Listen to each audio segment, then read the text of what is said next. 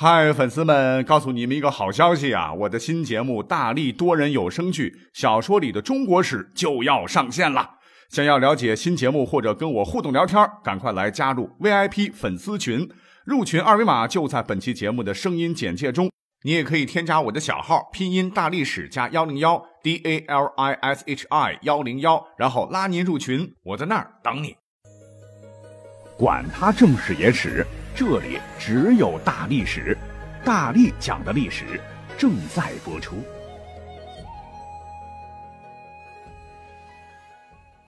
欢迎收听本期节目。呃，今天讲的话题啊，跟杀神有关。哎，这一说到古代的杀神们啊，大伙第一个反应，公孙启肯定是没跑了。嗯哼，一听公孙启，是不是有点陌生啊？其实公孙启啊，就是白起。因为在那个年代呢，公孙是对公族后代的称呼啊，类似的还有公子、王孙、公叔。白起他老人家我们都知道是一介布衣出身呐，但是他的老祖宗啊很有可能是当过国君的。据说白起可能是楚平王的后代。楚平王是谁啊？我们再回忆一下啊，他在历史上评价有点差，当时是中了奸臣费无忌的诡计啊。抢了自个儿亲儿子太子建的老婆，给儿子戴绿帽子不说啊，竟然还想遮掩丑事，把太子建给废掉。太子建没办法呀，被迫是带着儿子王孙胜逃亡。而让他最敬重的武奢和儿子武尚，却因为他受到株连，被楚平王杀害。除了武尚、武奢呢，还有另一个儿子，那就是历史上有名的伍子胥。他老婆不是自尽了吗？他逃出来和太子建会合，继续逃亡之路。没想到半道上太子建被杀，伍子胥呢只得带着太子建的儿子王孙胜，最终逃到了吴国。再后来，伍子胥帮助阖闾灭掉了楚，当时的楚昭王啊亡命天涯。这伍子胥不解恨呐，就把楚平王的尸体刨了出来，一口气打了三百鞭，报了家破人亡之仇。这个故事呢讲得很快啊，因为我们都了解，可是后面的事儿啊，您可能就不清楚了。那之后呢？楚国又迎回了太子建的儿子王孙胜，被封为白公。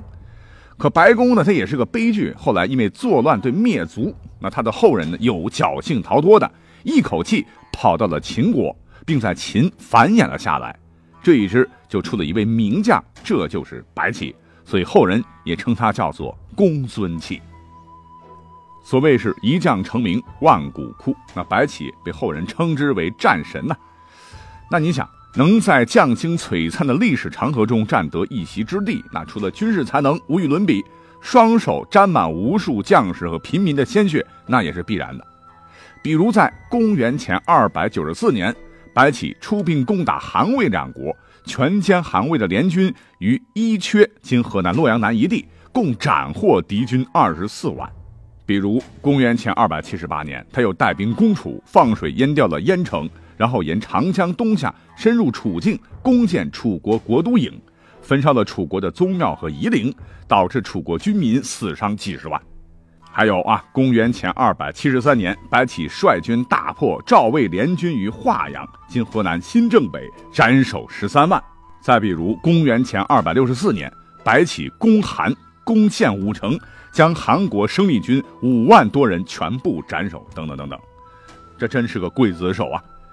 尤其值得一提的就是，在公元前二百六十二年到公元前二百六十年的长平之战，白起呢获得了这场中国古代军事史上最早、规模最大、最彻底的围歼战战争的最后胜利。那根据《史记》记载，白起最终下令将赵国被迫投降的四十万人，除了留下二百四十个老弱病残回去报信，全部坑杀。所以可以这么讲啊，白起既是中国古代冷兵器战场的一代战神，也可以被称作杀神。所以呢，他就在今天的节目当中，我们把他排到第一位啊，绝对是众望所归。好，为什么要讲这么快呢？因为这些内容呢都是历史课本上的内容，那就不多讲了。下面我要重点讲一讲哈，可能被大伙所误解的一个历史知识点，那就是坑杀之谜。哎，估计很多朋友一听到坑杀，脑海当中那就是活埋啊啊，埋个大坑把人埋里面。甚至是有一回看到某历史讲坛啊，有一位著名学者做节目的时候也说，白起是把四十万赵军的降卒全部活埋了。实际上，要告诉各位，坑杀不一定就是活埋，因为在《史记》当中啊，原文明确说了哈，扩军败就赵括啊，卒四十万人降武安军，武安军就是白起，恐为乱，乃狭诈而进坑杀之。注意这个坑杀的坑。不是土字旁的这个坑，而是左耳旁的坑。哎，各位可以查查。根据《说文解字》的解释啊，这个左耳旁的坑的意思，门也啊，就是门的意思。而且以前这两个坑字啊，根本就不是一个字。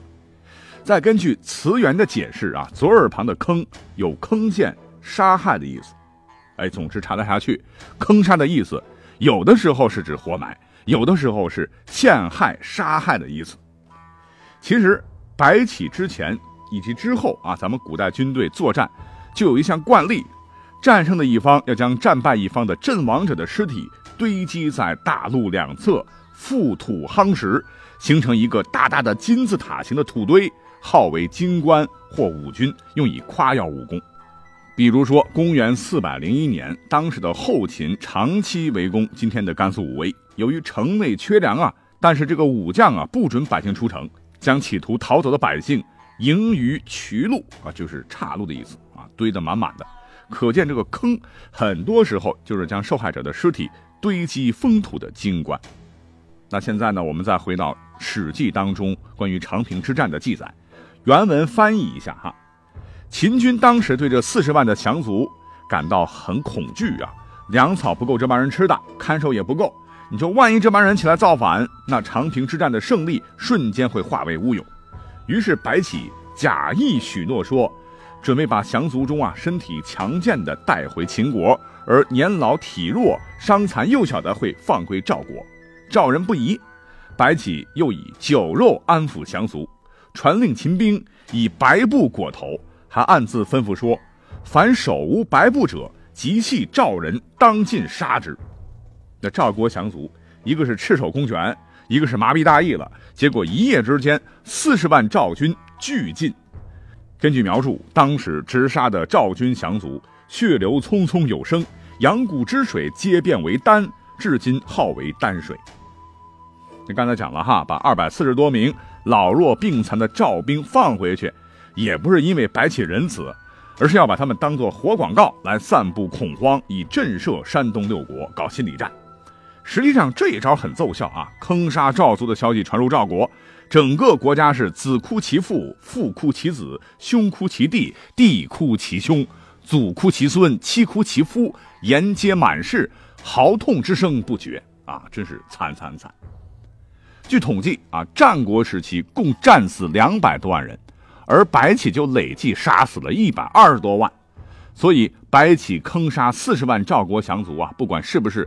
被夸大的被害人数，那白起他老人家都光荣的获得了历史上“人屠”的称号，屠杀的屠，尽管这个称号不那么光彩。所谓是出来混，总是要还的哈。就在秦军当年坑杀四十万赵军的五十多年后，就在当年白起坑杀赵军的地点不足百里的新安古城，又上演一场惊天悲剧。只是这一次啊，被坑杀的是秦军自个儿，那下令的呢，就是大杀器楚霸王项羽。所以今天要讲到的第二位大杀神登场了。根据《史记》记载，公元前二百零六年十一月，禹诈欺诈的诈，坑杀秦降卒二十万人于新安。但是具体是怎么杀的，史书上没有详细的记载。但有一点可以肯定，也跟白起一样，使用了一整套的计谋。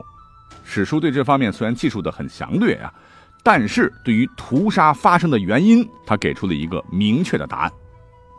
话说公元前二百零六年，收复了六国旧地的项羽啊，率领六十万大军开始向秦地进发。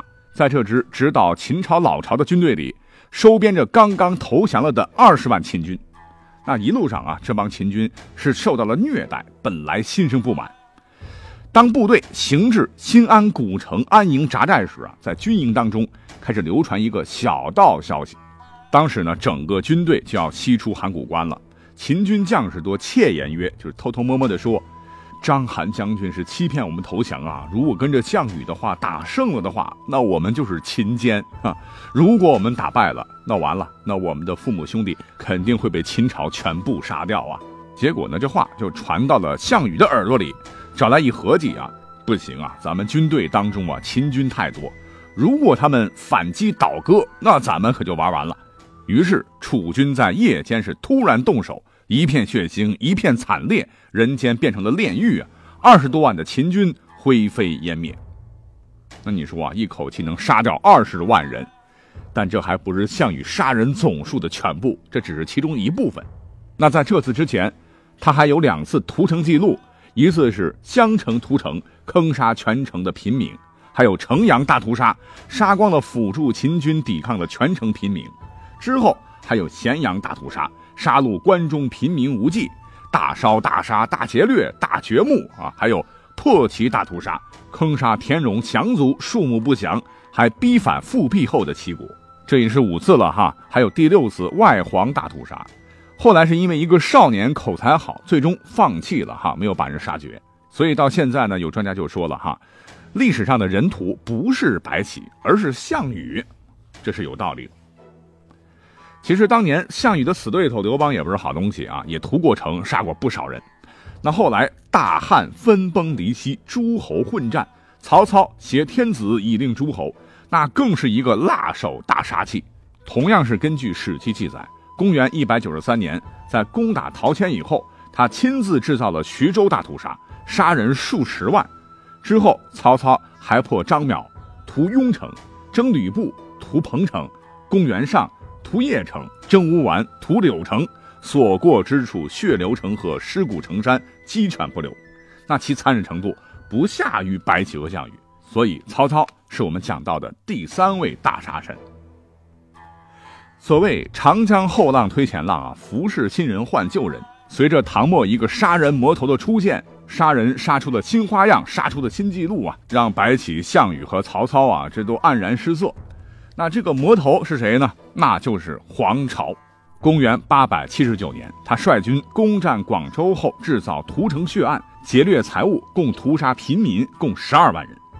公元八百八十年，他又攻陷了长安，当上了大齐皇帝，天天是花天酒地啊。因为有人题诗讥讽，查不出来谁写的，他直接把长安城中的三千多名无辜的儒生全部砍头。几个月以后，长安城没粮了啊！小股唐军趁乱攻城，黄巢没搞清楚敌情，就带了少数的随从逃了。等唐军进城以后，受到老百姓的欢迎。黄巢到了城外，才发现入城唐军人数很少，随即反攻入城。